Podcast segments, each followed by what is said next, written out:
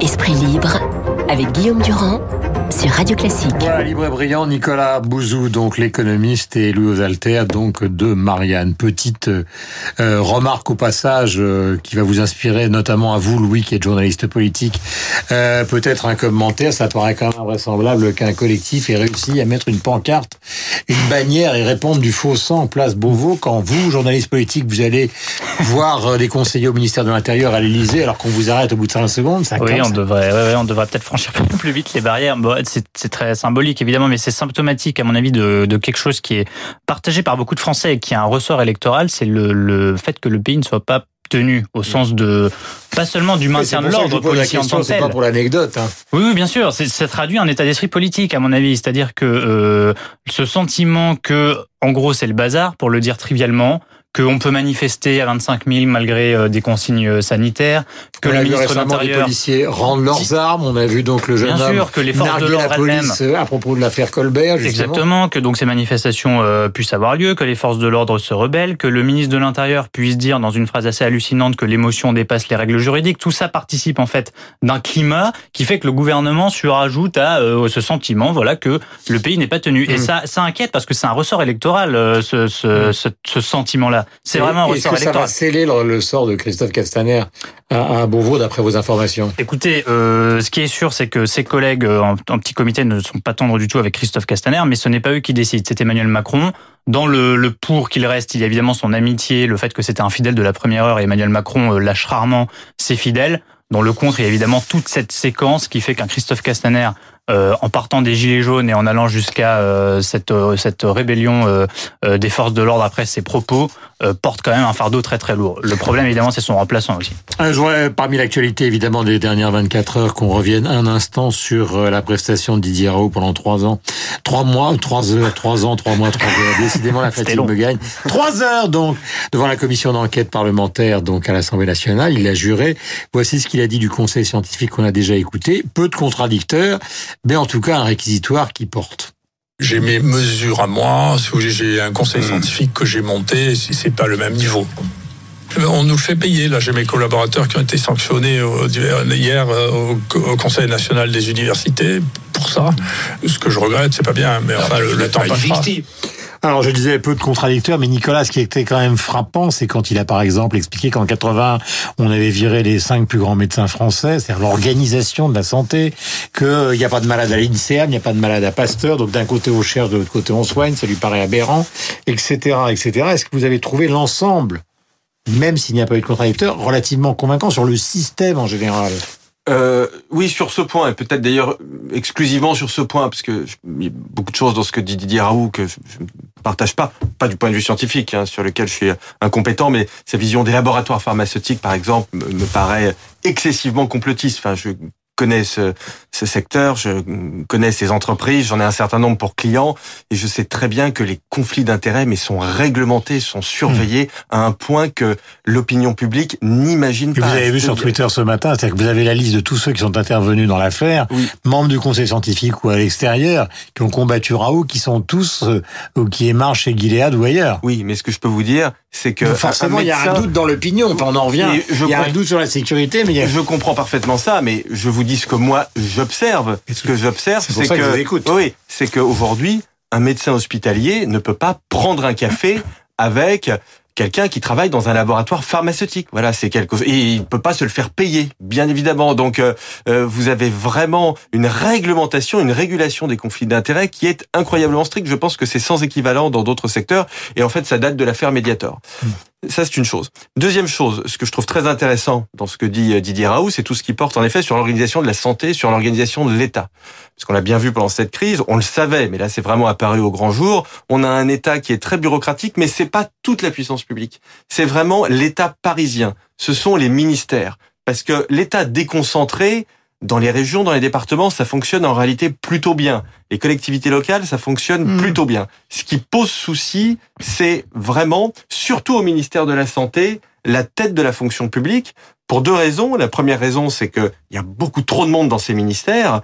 Euh, on a euh, euh, considérablement euh, appauvri euh, l'État dans les territoires, mais pas à la tête des ministères. Et la deuxième chose, c'est que on a une relative et c'est très dommageable pour la démocratie, autonomie de la tête des ministères par rapport au pouvoir politique. Mmh. Surtout au ministère de la Santé. Enfin, je veux dire, c'est vraiment quelque Mmh. chose, c'est l'un des ministères qui est les plus bureaucratisés de la République française et tous les ministres de, de la Santé, il se passait la même chose avec Bercy il y a quelques années et puis plus maintenant et pas avec l'actuel ministre qui est un, un- un politique, mais tous les ministres de la Santé vous disent que ils ont eu du, du mal à s'imposer à leur administration. Et donc, ce que décrit euh, Raoult, c'est-à-dire cette inefficience généralisée dans le système de santé, ça, je pense que c'est quelque chose de très convaincant. Mhm. Et ça me ramène d'ailleurs à un thème qui est cher, c'est que je considère que la réforme de l'État, c'est, pour en prendre une, une expression consacrée, la mère des réformes. Tant qu'on n'a pas débureaucratisé l'État, ça ne veut pas dire le rendre moins fort ou le rendre moins efficace, je dis ça pour rassurer Louis.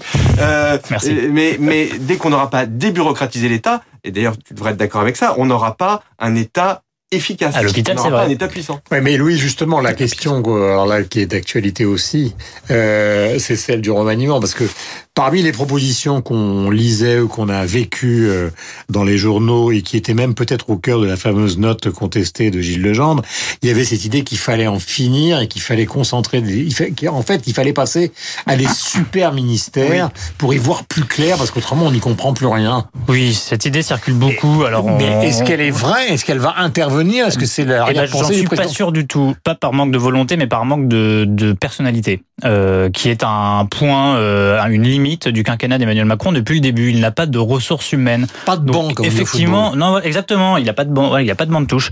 Euh, donc, euh, on entend les mots. C'est un peu le cas d'ailleurs à chaque remaniement qui est pas trop loin d'une présidentielle, gouvernement de combat, équipe commando. euh, tout ça, on l'entend. Bon, c'est évidemment un classique. Mais quand on veut faire un gouvernement commando, il faut avoir le- les commandos en question. Il faut en avoir les moyens. Or, aujourd'hui, euh, qui euh, dans le même dans la classe politique française euh, est un premier ministre qui, qui tient le choc et qui sera en accord avec ce que veut porter Emmanuel Macron, pour peu que lui-même soit un peu clair sur ce qu'il veut faire de ces deux dernières années de, de mandat. Qui va incarner un ministre de l'Intérieur alors qu'aujourd'hui Castaner est, euh, est Là, il fragilisé est 8h52 sur l'antenne de Radio Classique, vous qui êtes un journaliste politique. Euh, maintenant, confirmé malgré votre jeune âge, on ne sait toujours pas si ce sera Édouard Philippe ou pas Édouard Ah. Philippe. On ne sait toujours pas le périmètre, on ne sait toujours On ne sait rien du tout et je peux vous dire que même les membres du gouvernement n'en savent rien. C'est-à-dire qu'Emmanuel Macron ne, ne laisse rien filtrer ou laisse filtrer des informations euh, euh, différentes, contradictoires. Et puis sa spécialité, c'est quand même de faire durer ce genre de, de séquences, de faire mariner les gens interminablement. là, vous avez beaucoup de papiers ce matin qui montrent que c'est plus possible parce que son agenda, alors ça c'est Oui. aussi une spécialité française, est dingue. Il a rendez-vous à Berlin, il a rendez-vous à Nouakchott, Des il a rendez-vous au. Sénégal. Euh, euh, qu'il n'arrête pas de se déplacer dans les jours qui viennent. Oui, bien sûr. Donc, euh, est-ce qu'il va laisser mariner tout le monde pendant un déplacement et, revenir ensuite euh, faire un, remaniement Bon, à la limite, ça, ce sont des questions de calendrier, mais quand même, le, temps commence à courir. Il lui reste moins de deux ans euh, de mandat. Il a prévu des annonces avant euh, le 14 juillet. Il doit encore clarifier le fond, parce que là, on parle des hommes, mais le fond est quand même important. Moi, je n'ai pas très bien compris quel était le nouveau chemin entre guillemets que dessinait Emmanuel Macron lors de sa dernière allocution. Il a quand même fait une allocution pour annoncer une prochaine allocution. Donc, ça veut dire qu'il n'est pas très au clair sur ce qu'il veut faire sur le fond. Et une fois qu'il aura défini ce fond politique qui est le plus important, il faudra qu'il trouve les hommes. C'est la difficulté d'après. Hum, chômage partiel, dispositif économique. Alors globalement, euh, on a parlé hier de la reprise. Euh, il y a une reprise, il y a les investissements étrangers en France. Donc ça, c'est la bonne nouvelle. Et en même temps, vous avez le rapport du FMI. Et je termine par ça avec vous, euh, Nicolas, puisque c'est votre spécialité, qui est quand même totalement catastrophique à la fois pour le monde et pour la France. Donc, quelle est la vérité?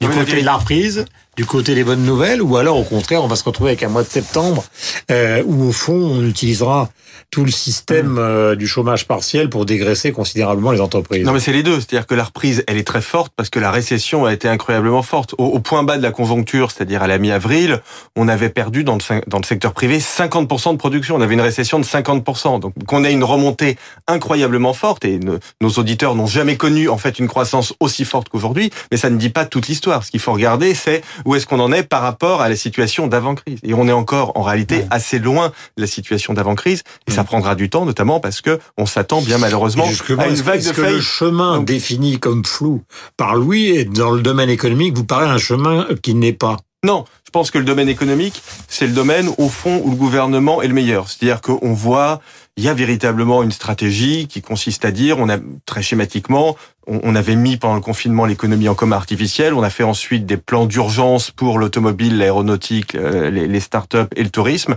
Et on aura un grand plan de relance qui sera l'objet de la loi de finances 2021. Donc là, je pense que les choses sont, sont assez claires. Là où elles ne sont pas claires du tout, et je rejoins Louis, je serais peut-être même d'une certaine façon plus sévère que lui, c'est sur l'État régalien, au fond, où là, on a vraiment l'impression que les choses sont en train de se déliter complètement. Et par rapport à ce que Louis disait de la, des dernières déclarations du président de la République, là, là aussi, je, je serais un peu plus sévère. C'est-à-dire que j'ai trouvé les déclarations bonnes, mais je trouve que la réalité n'a rien à voir avec ces déclarations. On avait des déclarations qui réaffirmaient le rôle de l'État et une réalité avec ces banderoles affichées à l'entrée du ministère de l'Intérieur qui donnent le sentiment que notre État ne contrôle plus rien. Et ça a des conséquences économiques parce que vous pouvez pas avoir une reprise économique normale, solide, si vous n'avez pas un pays qui est à peu près en ordre. Merci à tous les deux. Il est 8h55. Nous avons rendez-vous avec le journal. Nous avons rendez-vous évidemment avec la bourse comme tous les matins. Euh, le site de Radio Classique vous donnera, grâce à Béatrice Mouedine, l'essentiel des informations concernant la musique donc de la journée. Et puis nous retrouvons avec bonheur Franck Ferrand. Euh, je rappelle que Louis travaille à Marianne, excellente donc hebdomadaire, et que Nicolas Bouzou donc lui est économiste.